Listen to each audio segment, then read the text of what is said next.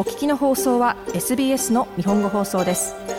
詳しくは SBS 日本語放送のホームページ sbs.com.au スラスジャパニーズへどうぞ。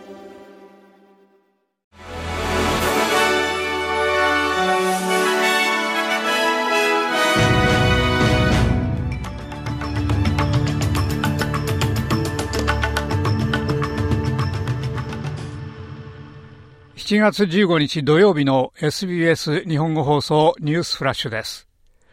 オーストラリアは厳格なアメリカの輸出管理法から特別に除外されることになり、3680億ドルのオーカス潜水艦協定の迅速かつ能率的な実施が可能になります。この超党派の計画は、現在アメリカ議会を通過中で、インド太平洋地域でのオーストラリアの国防能力を強化しようとしているアルバニージー政権には大きな勝利です。ところで、ビクトリアのメリベックのコミュニティは今朝、ブランズウィックで原子力潜水艦とオーカスに反対する集会を開きました。スー・ボルトン市議とモニカ・ハーテ市議が、この集会とメリベック氏を結果的に非核地帯に宣言する道義の発起人となりました。RBA オーストラリア住民銀行の新しい総裁の下で、住宅ローン保持者と投資家は、金利の決定に関してもっとはっきりした情報を得られるものとみられています。RBA のミシェル・ブロック副総裁は昨日、フィリップ・ロー総裁の後任として確認されました。ロー総裁は7年の任期が切れる9月に退任します。追放された元ビクトリア自由党議員モイラ・ディミング氏は自由党のジョン・パシュート代表にあと7日以内に法的な最後通告に回答しなければ名誉毀損裁判になると通知しました。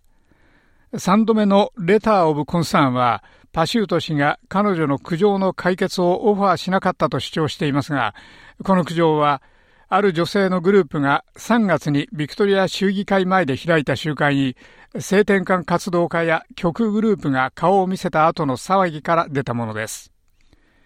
シドニーのグリーンエーカーのくず鉄置き場で今朝発生した火災は消し止められました。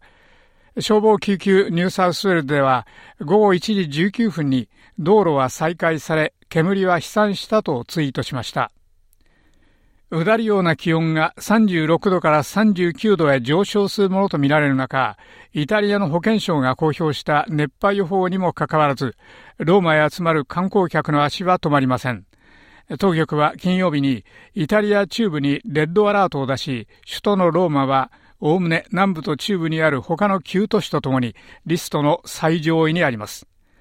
なお、その他のポッドキャストをお聞きになるには、sbs.com.au スラッシュジャパニーズをご覧ください。以上、SBS 日本語放送ニュースフラッシュでした。